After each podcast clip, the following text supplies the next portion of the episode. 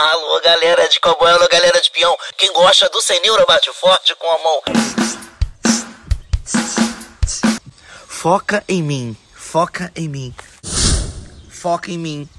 Foca em mim. Ruim, né? Tá. Sam ou Annie? Vem! É, Use some em frases afirmativas para dizer algum, alguns, alguma, algumas, um pouco de, por exemplo. Sede, tô com sede. Eu preciso de um pouco de água. I need some water. Um pouco de água. Need some water. some water. What you need to I need some water. What you need Hum, eu tenho algumas ideias. I have some ideas. I have some ideas. No caso de frases interrogativas, no caso de frases interrogativas, o some é utilizado para oferecer ou pedir alguma coisa a alguém. Por exemplo, você quer um pouco de água? Você tá parecendo que tá com sede. Would you like some water? Would you like some water? Eu tô oferecendo, ó, entendeu?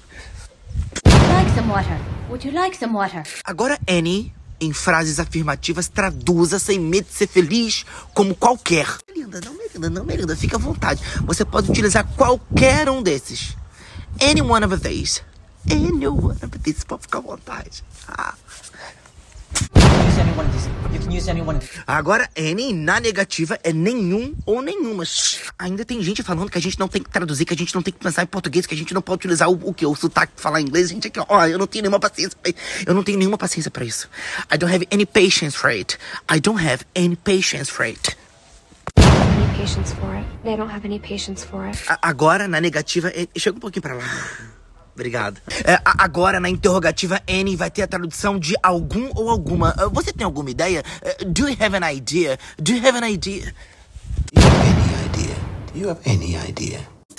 Agora um resumão sem neura. Some, na afirmativa, algum, alguns, alguma, algumas e um pouco de. Na interrogativa, some é pra oferecer ou pedir alguma coisa a alguém. Agora, any, na afirmativa, qualquer. Na interrogativa, algum ou alguma. Na negativa, nenhum ou nenhuma, gente. Já disse sem português, sem inglês. Sem